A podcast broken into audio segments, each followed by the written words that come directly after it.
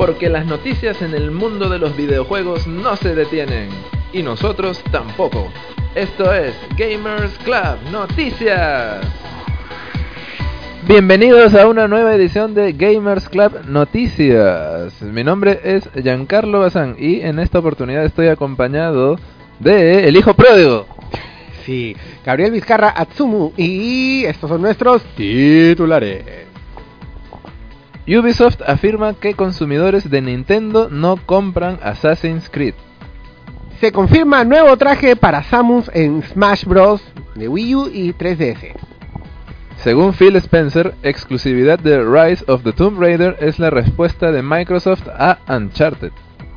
Proyecto Metal Gear Remake es cancelado por Konami. Según estudio analítico, el 92% de las ventas de juegos en PC son digitales. Pierce Brosnan juega GoldenEye 007 en el programa de Jimmy Fallon. Muy bien, y eh, es- bueno, esas son todas las noticias que vamos a revisar ahora en, en este programa.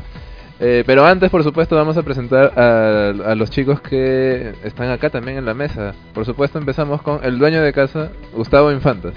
Hola. Siempre tan animoso tú, Gustavo. Sí. También estamos con el señor Jorge Luna Victoria Kitsune. Hola gente, ¿qué tal? También estamos con Juan Villacorta. Hola chicos, hace frío. Sí, hace frío. Está viejo. También. Y el que el, el chico Pokémon, que Ay. el hijo pródigo de Gamers Club que regresa a- al podcast, Atsumo. Buenos días, buenas tardes y buenas noches, socios. Muy bien, entonces empezamos con eh, la primera noticia que es sobre nuestros amigos que no sé, siempre siempre hay algo que decir sobre Ubisoft, creo, ¿no? Eh, resulta que esta vez nuestros amigos franceses afirman que los consumidores de Nintendo no compran Assassin's Creed.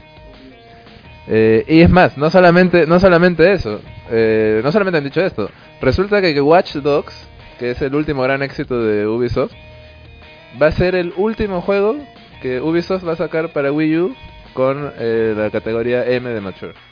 Y de ahí todos los otros juegos que saquen van a ser de Teen o Everyone. O sea, no van a sacar eh, juegos para mayores o para adultos, por así decirlo, en la consola de Nintendo. O sea, ¿Qué opinan ustedes sobre, sobre esto? ¿Creen que la movida es positiva con respecto a, a Ubisoft o, o- o están en contra? Gabriel, ¿cuántos Assassin's Creed has jugado? ¿Ninguno? Ahí te respondí.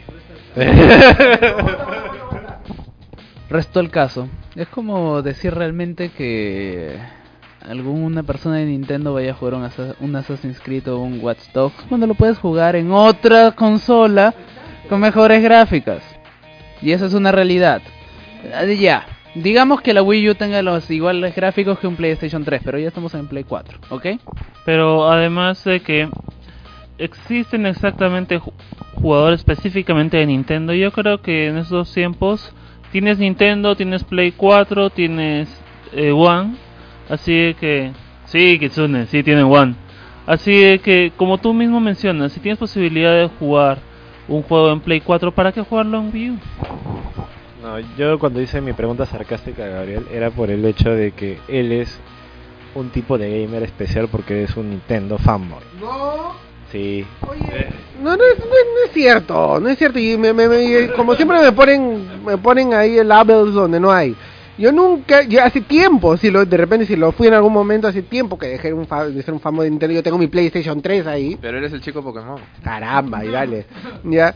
Si yo comprara un Assassin's Creed, ya, porque si en algún momento me interesaría jugarlo, pero si yo lo comprara, lo compraría para mi Play 3, no para, no para Wii U. Porque para empezar, yo eh, una de las cosas que me impiden jugar el Assassin's Creed es que yo siempre cuando quiero jugar una franquicia trato de jugarlo desde el primero. El Assassin's Creed 1 tantas veces me ha dicho que es malo que no me dan ganas de jugarlo. Entonces, para jugar el 2 tengo que haber jugado el 1, de ahí el 3 y de ahí todas las cuestiones. Pero bueno, también han este eh, pero hay una cosa que sí es cierta.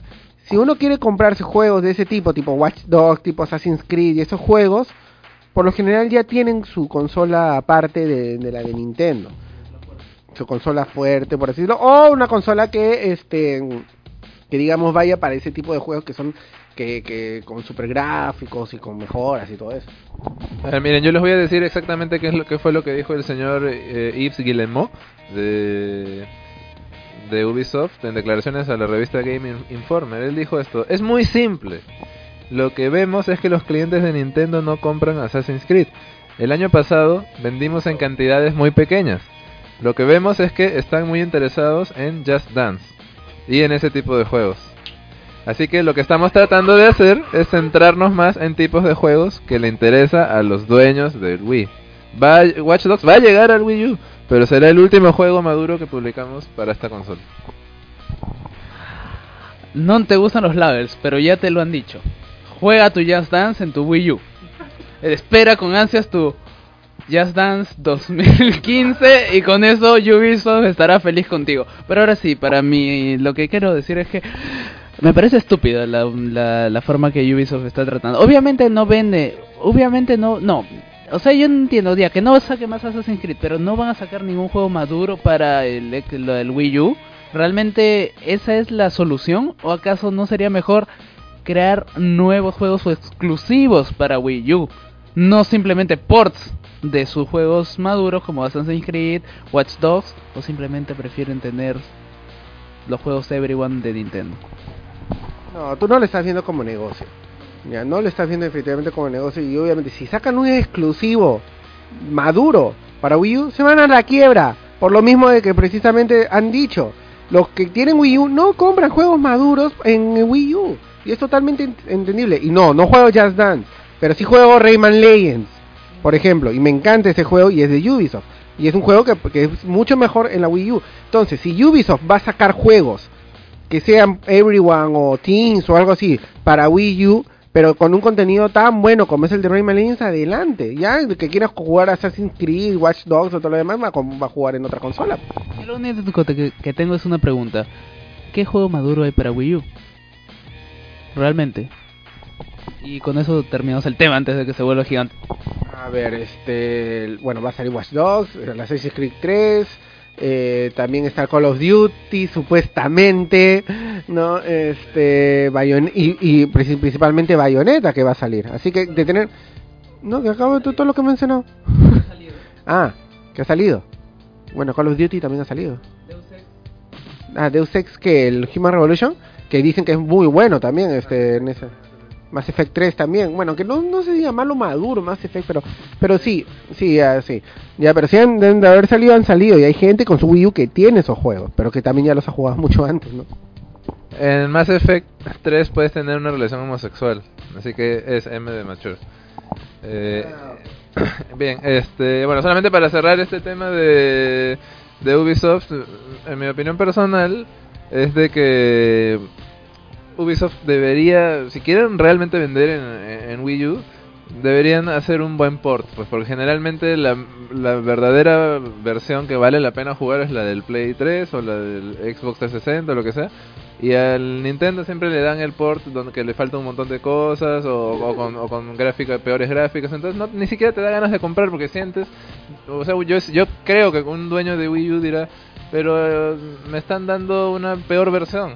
Entonces, ¿para qué me lo voy a comprar? Pues, al menos yo creo que es así la, la cuestión. Gustavo, tú creo que tenías algo que decir ya para cerrar este tema. Sí, por supuesto, como los de Ubisoft dijeron que ya no iban a sacar juegos para mayores, supongo que los seguidores de juegos como Horse, como, como Gatos, están tranquilos porque van a seguir publicando nuestros amigos de Ubisoft. Exactamente. Yo estoy tranquilo porque, vas, porque van a seguir sacando juegos como Rayman, nada más.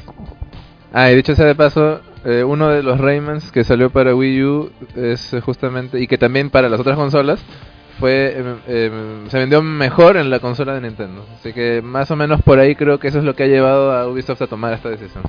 Pero bueno, vamos entonces con la siguiente noticia.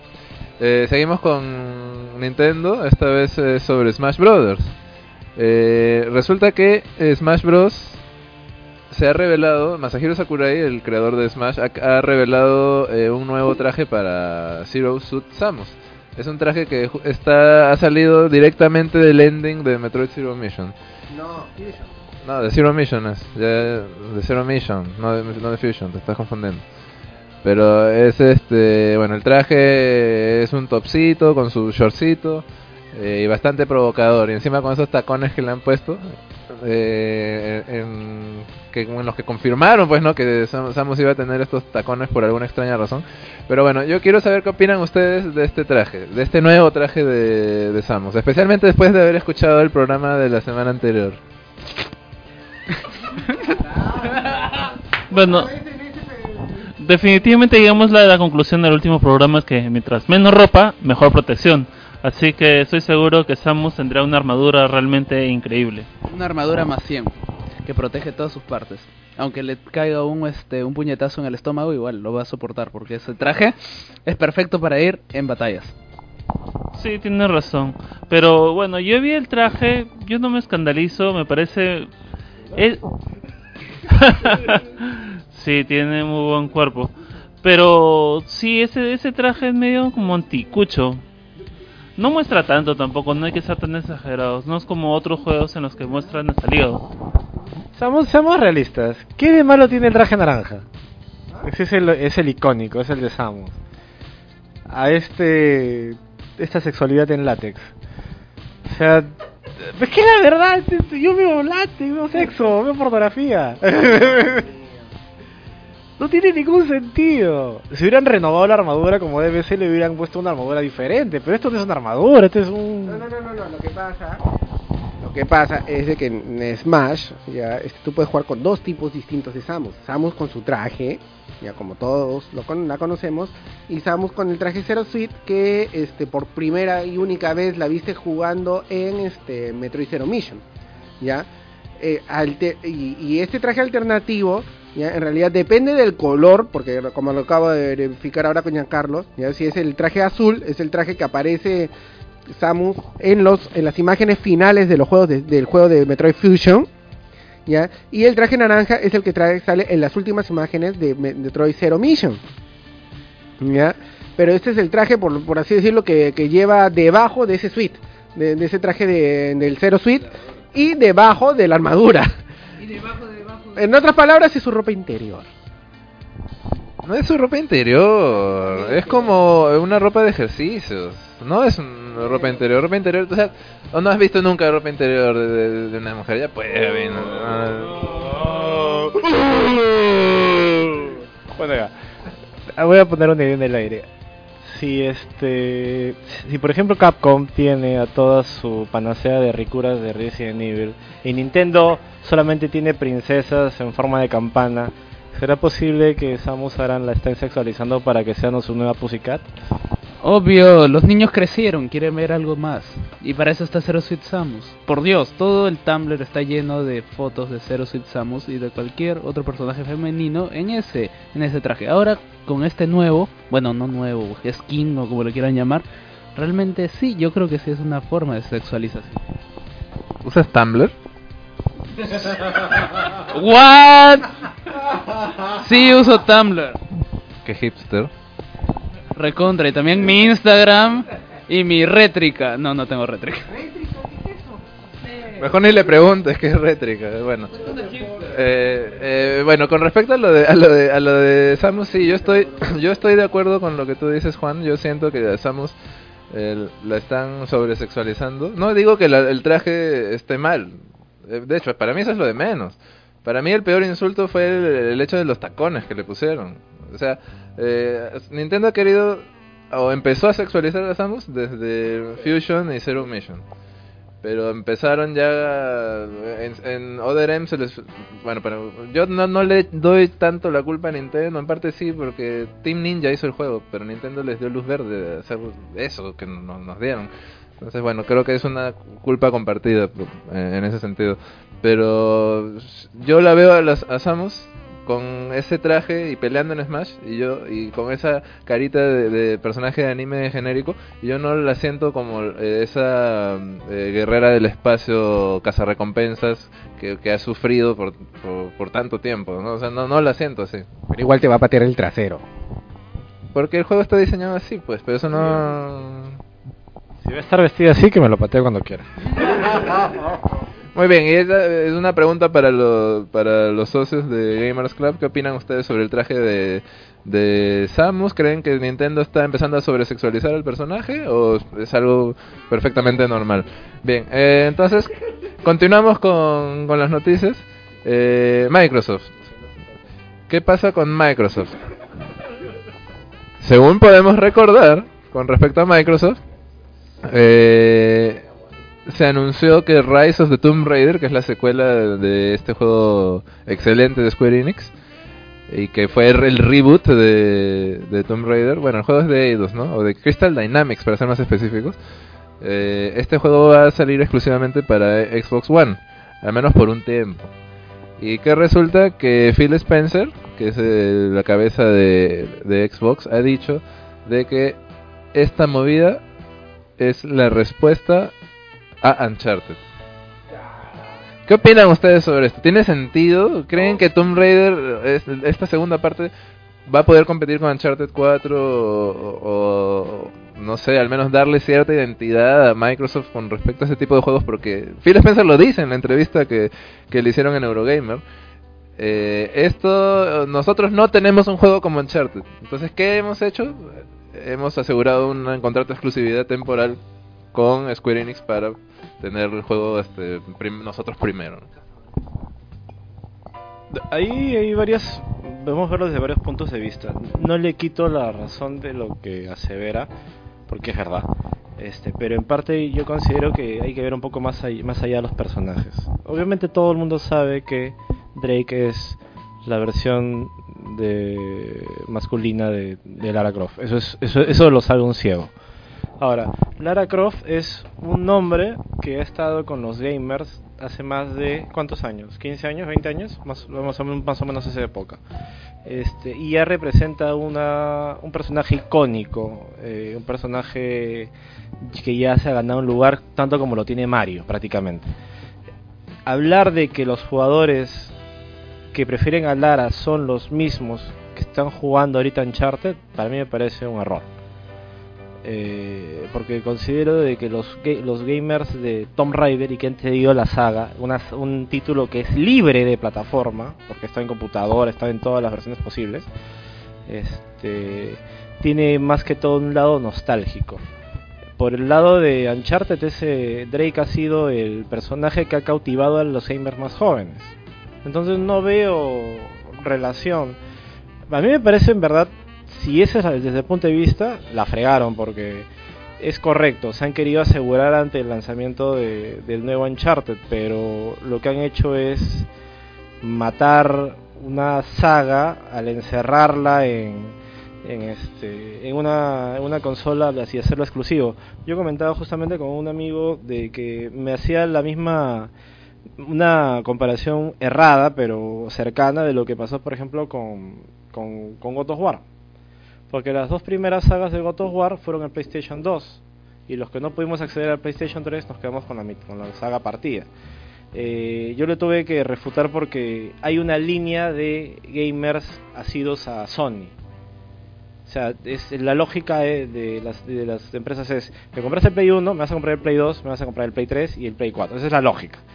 Pero acá, de un universo de consolas, la han encerrado y la han encajonado a, The Rise of Raider es en una sola y la y ya prácticamente a muchos les ha cortado la cabeza. Eh, no discuto que sea una estrategia de marketing, pero también veo que la perspectiva, la, la comparación eh, Lara Croft y, y Drake está de más. Para mí son de mundos separados. A mí me parece que lo que dice Juan es correcto, pero también debo de agregar de que la verdad es que um, no es que Tomb Raider su reboot haya cautivado tanto a las personas. Si mal no recuerdo, habían, habían tenido algunas pérdidas los primeros trimestres. Además, no es que la gente fuera co- corriendo a comprar o a compararlo como el nuevo Uncharted. Simplemente fue un reboot de una franquicia. Fue un buen reboot, nadie le quita eso, pero no fue el boom que deberían haber sido y que Crystal Dynamics quería que fuese. Lamentablemente ahora que va a estar en una pseudo exclusividad, una pseudo exclusividad, podemos ver de que todo lo que podría haber hecho esta franquicia de expandirse nuevamente, otra vez se le va a cortar el camino y se va a quedar un poco corto, puesto que no va a ser multiplataforma por un tiempo. Y en segundo lugar, Tomb Raider lamentablemente no va poder competir con el fanboyismo de la gente que tiene con Uncharted. El fanboyismo es muy grande en esa fuerza. Me parece que están exagerando un poco ustedes. En realidad tienen razón. Este, en, en el, en el hecho de que espérese, espérese todo. No, no, no. Tiene razón en el hecho de que este Tomb Raider no ha tenido, no ha sido un éxito de ventas. Ha sido un juego que ha sido críticamente aclamado, es un juego excelente. Juan y yo lo hemos jugado, a mí me encantó. Y a mí, a mí qué me importa que lo hayas jugado tú. Ya. No me importa, no me importa. Ya, el, juego es excelente. Me parece una buena movida por parte de Microsoft querer asegurar una exclusividad. Está bien, está es- va a ser exclusivo para Xbox One, pero no va a ser eternamente, es por un tiempo. No me parece, no me parece descabellado. Bueno, probablemente sea un año, pero ¿acaso eso va a sepultar completamente el juego? Además, no, adem- además de que, además, ¿tú crees que lo están haciendo gratis? Este, ay, sí, me da pena, este, Microsoft, vamos a darle la exclusividad un año. Le está cayendo muy buen dinero. Y ya cuando lo saquen, seguramente para otras plataformas, igual le va a caer más, plata. También depende del- de cómo sea recibido por las críticas. Yo creo que, yo creo que, que está bien. Eh, yo creo también que Uncharted ya es una franquicia que se viene alargando bastante y no sé cuánto tiempo, cuánto cuello más le quede, la verdad. Ya, bueno, yo la verdad dudo sinceramente de que esta sea una movida realmente buena. ¿Por qué? Porque yo no veo a, a los fans de Sony que quieran jugar Tomb Raider comprándose un Xbox One solo para jugar Tomb Raider cuando saben que igual va a salir para su máquina eh, eventualmente. Es, este, es como cuando tú, Juan, dices, no, ¿y para qué me voy a comprar consolas si igual va a, a venir a la PC? Igual lo voy a tener. Es, para mí es mm, lo mismo. Este, un, un fanboy de, de Sony no va a cambiarse de máquina o va a comprar la otra por un juego como Tomb Raider, porque Tomb Raider no es vende consolas. Entonces no sé por dónde piensa Microsoft que, que Tomb Raider eh, va a venderle las máquinas que ellos necesitan. En, serio no, no lo veo. Solamente para terminar, lo más inocente de Microsoft es pensar que puede hacerle cara con Tomb Raider a Uncharted. O no sé si es inocencia o estupidez, porque son cosas distintas. O sea, Uncharted es una saga más fuerte que, que Tomb Raider, porque Tomb Raider es una, un, es ok, despierta nostalgia, pero es una firma que, como tú dices, no vende consolas. Es, es más que todo un tema nostálgico. Bueno, está bien. Yo no creo que realmente Tomb Raider vaya a vender consolas, pero simplemente Microsoft se está asegurando un mejor catálogo en, en sus posibilidades de, de juego, pues le puede hacer un hype publicitario. No sé cómo se haya manifestado el último el último reboot, pero vamos a ver, pues. No hay que no hay que sepul- no hay que sepultar, hay que ver, hay que esperar qué pasa y me parece bien que que Microsoft se, empiece a preocupar en tener buenos juegos para su consola. No no va a jalar gente de, de Sony. Yo creo que yo yo dudo mucho eso, pero por lo menos a ver, si tú si tú estás indeciso si comprarte un, un, un Xbox One y tú ves solamente dos buenos juegos o definitivamente no lo vas a comprar, pero si tú ya empiezas a ver una buena gama de juegos, ya ya lo podrías considerar más. Yo lo único que veo es que Crystal Dynamics o Eidos o Square Enix, mm, sobre todo creo que Eidos, están al mejor postor. Hace un tiempito nomás salió Tomb Raider para PlayStation 4, la edición definitiva, donde usas tu mando de Play 4 como antorcha. Uh, mágico. Y ahora me vienen con este, la exclusividad para Xbox One. Como te das cuenta, ya es, es Xbox One. Entonces, como uno se da cuenta, no nota cómo está trabajando Crystal Dynamics. Tal vez necesiten el dinero, no lo sé, no me importa tampoco. ¿Es Crystal Dynamics o Square Enix? No los- No sabemos. Pero Square Enix es el que es el propietario de, de la de, de las compañías, pues. No es el propietario en sí, es el. eh, ¿Cómo le llaman? Publica, el que publica. El. DC, el publisher. Algo así. No es el creador tampoco. O sea, simplemente le dicen ya, distribuye esto por todos lados. Ah, ya. Entonces, deberíamos de saber quién, quién manda aquí. Pero la cuestión es que me gustaría que este Tomb Raider siga adelante porque realmente el Tomb Raider 1 fue un muy buen juego. Y ojalá que el Rise of the Tomb Raider sea tan bueno como me lo estoy esperando. Y esperar un año más. Muy bien. Eh, ojalá pues que sea un buen juego. Seguimos entonces con las noticias. Y una noticia que va a entristecer mucho a Kitsune. O de repente lo alegrará, no lo sé. Metal Gear Remake. ¿Qué es Metal Gear Remake? Era un proyecto de unos fans eh, en el cual iban a hacer pues un remake del primer juego de Metal Gear para MSX. Claro, la aventura de donde Snake se enfrenta a Big Boss. ¿ya? Eh, inclusive David Hayter estaba involucrado en el proyecto, le iba a prestar su voz para para para mm, Big Boss, no sé si para Snake eh, o para los dos probablemente se supone que tienen la misma voz, eh, aunque es ilógico, pero bueno, que son clones, ¿no? Bueno, la cuestión es que Konami Konami le tocó la puerta a la gente que estaba haciendo el remake y les dijo, ya no lo hagan. ¿Qué opinan ustedes sobre esto? Que a mí, o sea, Obviamente. llevamos Metal Gear, Metal Gear, pero el problema es que hace años que no escuchaba nada de lo de cómo estaba avanzando esta este videojuego fan hecho por fans y realmente me sorprendió cuando leí que David Hayter también estaba en el plan. Pero hay dos cosas, realmente Konami Konami tal vez esté planeando ellos mismos hacer un re- su propio remake de esta de este Metal Gear porque yo no veo a Konami como una de estas empresas que cancela todo. Porque hasta hay un fan film de Silent Hill 2 que por años está en YouTube y como que Konami dice, ah, ya sigue ahí. Konami no es de las empresas que cancelan todo que dicen a los fans no hagas esto. Ellos normalmente te dejan hacer y puedes agarrar su música y no hay tanto problema. Pero el hecho de que hayan hecho este Season Desist podría indicar de que tienen algunas ideas para hacer su propio remake. Eso es más, más que nada lo que veo. Me da pena por las, las personas que están trabajando, pero ojalá que puedan hacer su propio juego. ¿Tú has jugado ese Metal Gear? El de... Sí, pero en el... bueno, No, primero lo jugué en emulador y lo odié. Y luego lo jugué en este... En el Metal Gear... No en el 3, en el HD. En el HD Collection. ¿Y vale la pena hacerlo remake? Quitándose el fanboyismo, no. Porque realmente el juego es aburrido. Bien aburrido. El juego es genial. Es aburrido. Ugh. I feel asleep.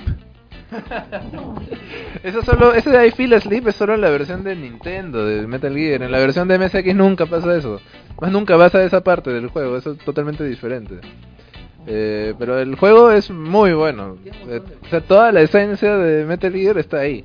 Así que este no sé de qué estás hablando, que el juego es aburrido. Lo que pasa es que, uno, te matan, vuelves al inicio. Vuelves a sa- los, eh, los soldados comienzan a salir de nuevo. Otra vez tienes que ir desde el inicio con todas las armas que has conseguido, gracias a Dios, pero tienes que volver desde el inicio del bosque hasta la mitad. Te vuelven a matar una vez y otra vez y otra. Es un juego viejo, eso pasa en todos los juegos viejos. Dios, Estamos viejos. No, no es eso. Es que simplemente, por lo menos habían stages en contra. Yo sé que Metal Gear no tiene que tener stage. Yo lo entiendo. Pero si existiese un remake debería de ser como el Ghost of Babel, que realmente se veía anticuado como tal, pero se sentía más como el Metal Gear 1, Solid 1, que, que el Metal Gear normal. Y. Estoy a punto de hacerte explotar la cabeza. Metal Gear Solid es un reimagining. El verdadero Metal Gear es el de La verdad que sí, pero obviamente es como que agarre... ¡Cállate! Eso fue como la reversa del Mafúa. Así que yo sí espero que Konami esté haciendo este este remake, lo estoy esperando con muchas ansias. Está bien, o- ojalá que el juego sea un poco más eh, fácil para que esta vez lo puedas terminar. Además, a- a- está todo ahí en Metal Gear, hasta, hasta te puedes meter en una caja. O sea, todo lo que ves en Solid ya lo hizo antes el Metal Gear original, solamente que en Solid lo ves en 3D. Lo único. Pero bueno, eh, Y que en el original te demorabas como 20 horas solamente para llegar a la cámara de gas, que nadie te decía qué hacer, y te morías. Por lo menos Meryl tenía la sensatez de llamarte antes de entrar a la puerta. Y no tenías que empezar desde cero. Todo. Una y otra vez. ¿Ya? Eso es lo que me pasa con el taller 1. Bueno, para concluir, ¿no? Eh, de verdad yo espero de que Metal Gear, digo, de que Konami se tenga algo entre manos con eso y no, no y simplemente no lo hayan cancelado por atorrantes. Ojalá que no.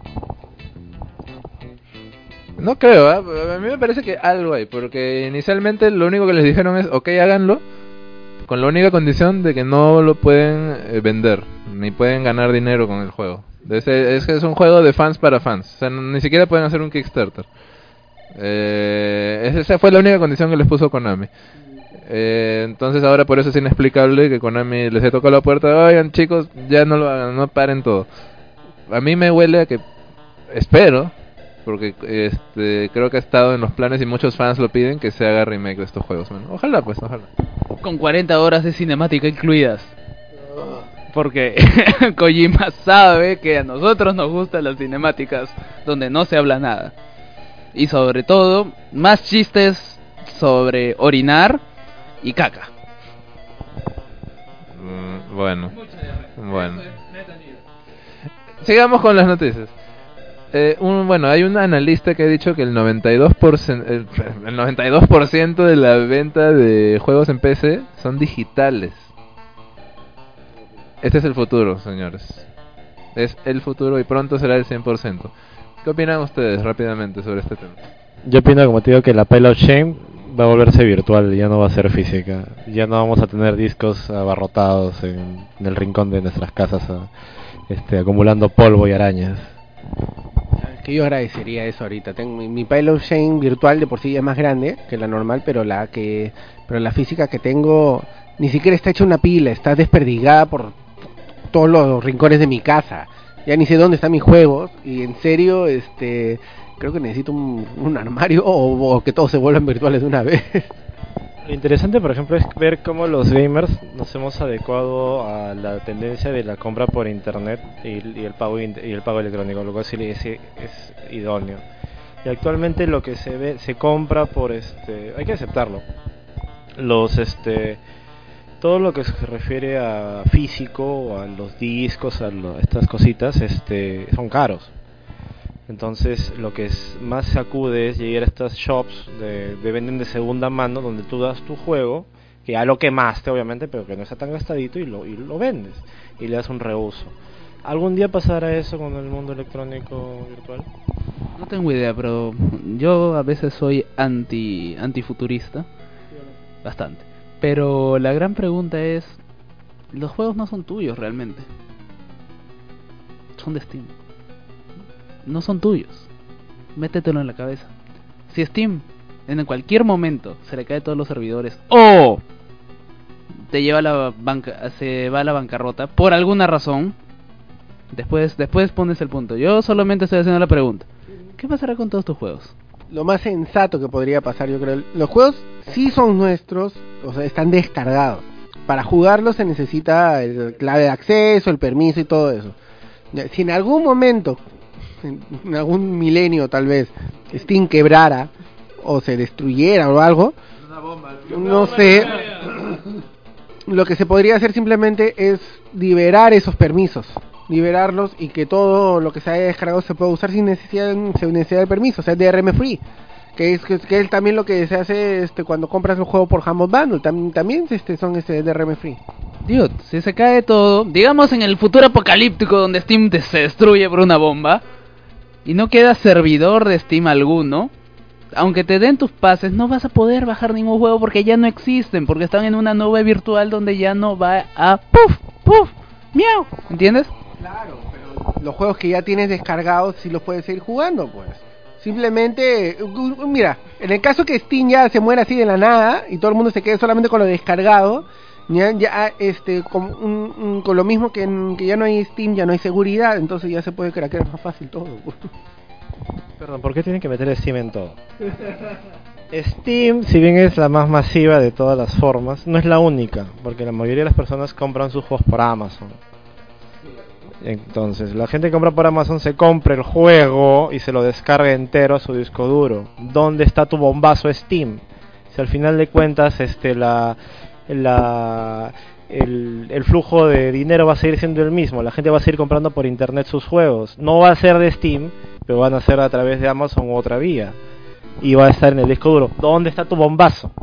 Mi bombazo está en que tú tienes un pile of shame de más de 80 juegos en Steam, no de Amazon, en Steam, que no los has descargado, y que si le cae tu bombazo, tus 80 juegos se van a ir. ¡Puf! Y solamente te quedas con los 5 o 6 que tienes descargados en tu PC. ¿Y cuánta posibilidad real de que ocurra eso? Porque están ex- exageradamente pesimistas. O sea, no hay ningún tipo de, ningún tipo de posibilidad que pase. Paranoico. Lo que pasa es que la destrucción de Steam es un sueño mojado de, de Kitsune, ya que él no acepta que el futuro está en esa cosa que está ahorita marcando las 21 y 23. No acepta que pronto, de acá a unos 5 o 10 años, sus hijos van a jugar en su celular y se olvidar de su consola fea. Además de que el tener juegos descargados, digamos en comprar juegos por Amazon o por Steam, te da la posibilidad de ahorrar una gran cantidad y encontrar ofertas que en físico no lo podrías encontrar a menos de que lo juegues de segunda. ¿Y qué pasa? Cuando tú compras un juego de segunda, eres un cliente de segunda, tercera, cuarta, quinta categoría para las, las compañías. O sea, el, el mercado de juegos de segunda para, para Sony, para Microsoft está mal visto. Ahora voy a hacer volver, tu- voy a trastocar tu mundo. Así, has, has, eh, escuchado hablar del impacto ecológico. Ah, ok. ¿Acaso tu pile of shame física que tienes en tu casa no es un montón de basura a fin de cuentas? ¿Y lo que tengo yo en datos virtuales no contamina? Bravo, te voy a poner tu sticker verde ahí en el- tu frente porque tú estás haciendo tu parte del trabajo para este planeta. Vemos a Juan asistiendo a todos los conciertos de Green Day. así. Muy bien, pero mm, no hay duda de que el futuro de los videojuegos está en lo digital. 92% de las ventas de videojuegos para PC son digitales. Eh, el- el- el- las consolas, las consolas son las siguientes en caer. ya están cayendo, cada vez hay más, hay más ofertas en, en tanto en este, en, por ejemplo en PlayStation Network, ya Ah, incluso en este en el eShop hay ofertas. Ahora está Shin Megami Tensei creo que está a 20 dólares. Este, ah, yo me yo mismo eh, está la Digital Deluxe Promotion de del, Nintendo Wii U Deluxe que gracias a eso fue que he podido aumentar un poquito más mi, mi cuenta en eShop. El Rayman Legends me lo compré a mitad de precio también, o sea, todas las consolas están viendo todas esas cuestiones. Hay juegos exclusivos para virtual también, como Phoenix Wright. Una, con- una consulta, ¿qué pasa si se te malogra el Wii U? Me jodí. yo sé, yo sé que ese es un riesgo y todo eso de cuestiones de Nintendo, obviamente. Yo digo que Nintendo apesta en las cuestiones, pero por lo menos está haciendo algo en, en lo, de, lo digital a respecto a, a, ofer- a ofertas. No, no digo que fanboy, sino y te, te- te- te estoy reconociendo que Nintendo apesta en esa cuestión y siempre lo he dicho. Ya, pero por lo menos está haciendo algo. A Lo que voy es de que este todas las compañías por más conservadoras que sean, se están inclinando a esa cuestión. Es cierto. Tiger no. Ok. Ok, Tiger no, ya lo. Muy bien. Eh, bueno, ya la última noticia de- del programa. Una noticia bastante curiosa. que- sobre. Bueno, ya tú quieres hablar sobre tu pachirizo, ¿no? Ya, a ver, ya, ya, ¿qué, ¿qué pasó con esto? Rápido, al toque. No, bueno, eh, para quienes han estado pendientes de- del, del torneo mundial de Pokémon, que fue la semana pasada, eh, es narrado por Ki- no, narrado por Eric Pomareda y con Kitsune diciendo tontería y media.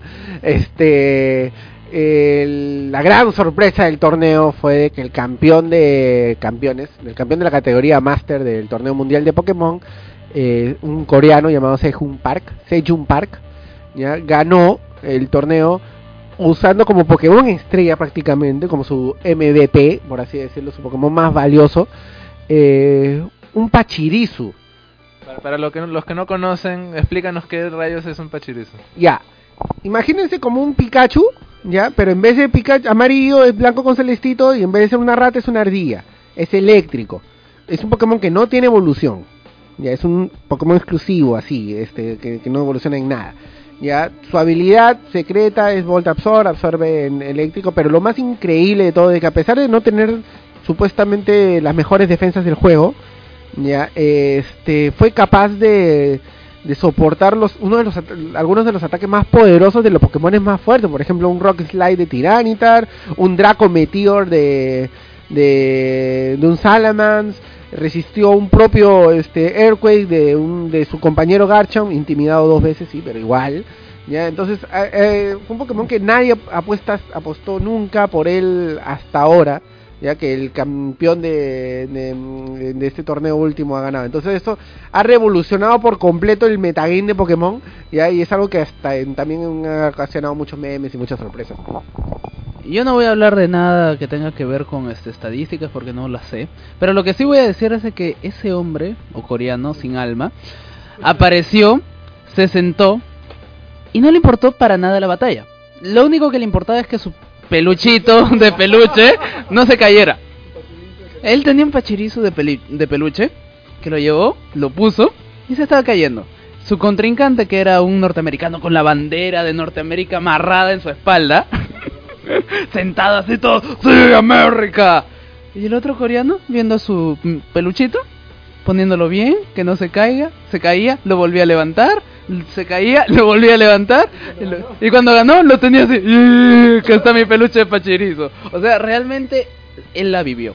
Yo no, yo supongo que los pachirizos serán su Pokémon favorito, porque no me explico que alguien lleve un peluche de algo así. Bueno, él, obviamente, Pa- Pa- Pachirisu era el, person- el Pokémon más este eh, eh, sorprendente y pintoresco de su equipo, por eso de que el cariño, ¿ya? pero él sí llegó a explicar la razón por la cual usó Pachirisu.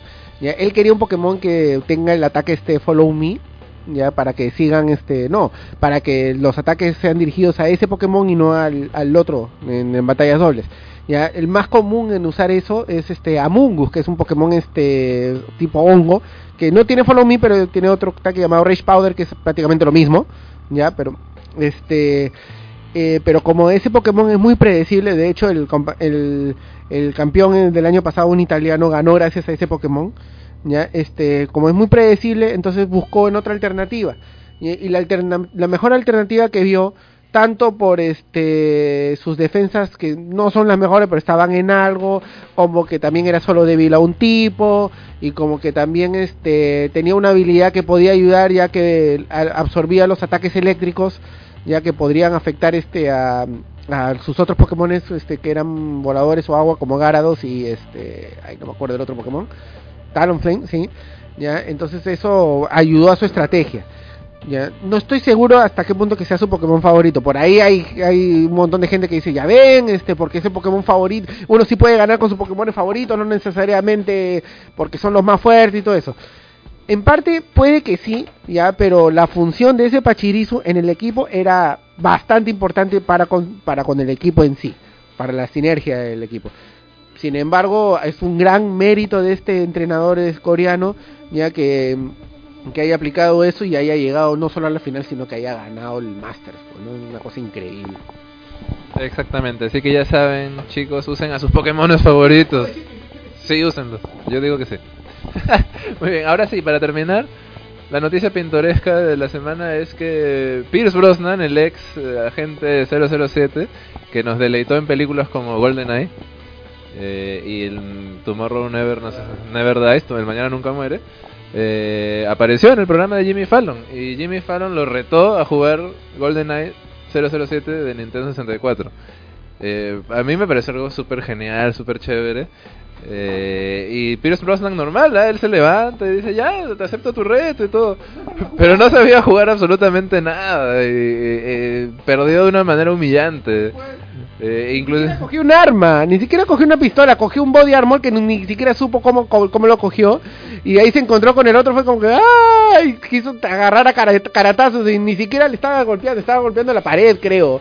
O sea, el agente 007 fu- dentro del juego no, no, no fue tal cual. Pero lo gracioso fue que Jimmy Fallon al final le, le dijo a Pierce Brosnan Goodbye Mr. Bond y, ¡ah! y le empezó a disparar eh. bueno pero lo curioso también y, y- y épico es que Jimmy Fallon estaba cumpliendo ahí uno de sus sueños de cuando, cuando- cuando era más joven, ¿no? Que era de jugar GoldenEye con James Bond. Y a mí me parece algo genial. Estaba bien preparado, ¿ah? ya estaba listo para comenzar el, el, el- el- la, la partida y todo eso. Yo creo que se, le debieron haber enseñado a jugar un poco antes a Pierce, a Pierce Brosnan para que no sea tan vergonzosa la cuestión. ¿Ah? Esta noticia me recuerda este cuando hicieron jugar a Mike Tyson. Bueno, cuando le preguntaron a Mike Tyson si había jugado a Mike Tyson Punch Out y confesó que había perdido con Glass Joe, que no pudo vencer. Así que se develó el secreto a quién fue quien venció Glass Joe. O sea que esa esa una victoria que tenía en Glass Joe en el juego es a Mike Tyson. Contra Mike Tyson, definitivamente. Alucina, pues alucina. Pero sí, eh, qué chévere, ¿no? Poder cumplir una de, de esas fantasías que parecían imposibles de, de joven, ¿no? Y que Jimmy Fallon la haya podido cumplir. Ojalá que nosotros también algún día podamos jugar con alguna algún héroe o alguna estrella que, que admiremos, ¿no? My body's ready. My body's ready. ¿Quieres jugar contra Reggie? Claro, sería genial. Ahora que está de moda lo de los cubos de hielo que te tiran, eh, que te tiras y todo eso, hay gente que ya lo ha que ya lo ha retado a Reggie para que se lance un cubo helado de hielo. Bueno, vamos a ver, pues eh, es Reggie, su cuerpo está listo. Gabriel, yo pensé que ibas a retar a Giancarlo. Para retar, yo tendría que haber hecho el reto. No me, no, no, no me has retado, uno. Dos, no me interesa hacerlo porque la verdad yo tengo mi, mi, mi, mi- mi opinión al respecto, y pero que no tiene nada que ver con videojuegos, así que no lo mencionaré en eso. Ya, y si lo retara, no retaría a Giancarlo, retaría a otros podcasts. Hola Wilson. Bueno, eh, vamos a ver, pues de repente ellos nos retan. Pero que lo hagan primero, ¿no? Que lo hagan, si no, no vale. bueno, obviamente, pues el primero que lo hace es el que da el reto. De preferencia en verano porque está haciendo mucho frío. Muy bien chicos, entonces eso ha sido todo por esta edición de Gamers Club Noticias. Eh, recuerden que este viernes vamos a estar con una nueva edición de Gamers Club Podcast, con eh, donde vamos a tratar algún tema interesante. Y también eh, el próximo lunes, obviamente, una nueva edición de Gamers Club Noticias. Recuerden que nos pueden encontrar en facebook.com slash gamersclub.pe o en twitter arroba gamersclub-pe. También tenemos nuestro canal de YouTube, busquen Gamers Club ahí eh, y a, nos van a encontrar. Ahí también colgamos los podcasts. Eh, también, tenemos nuestro grupo en Facebook sobre 3DS, Gamers 3DS Club. Búsquenlo y únanse y participen en la comunidad. Y eso ha sido todo por esta semana. Así que nos vemos el viernes. Esto es Gamers Club, tu pasión al límite. Chao.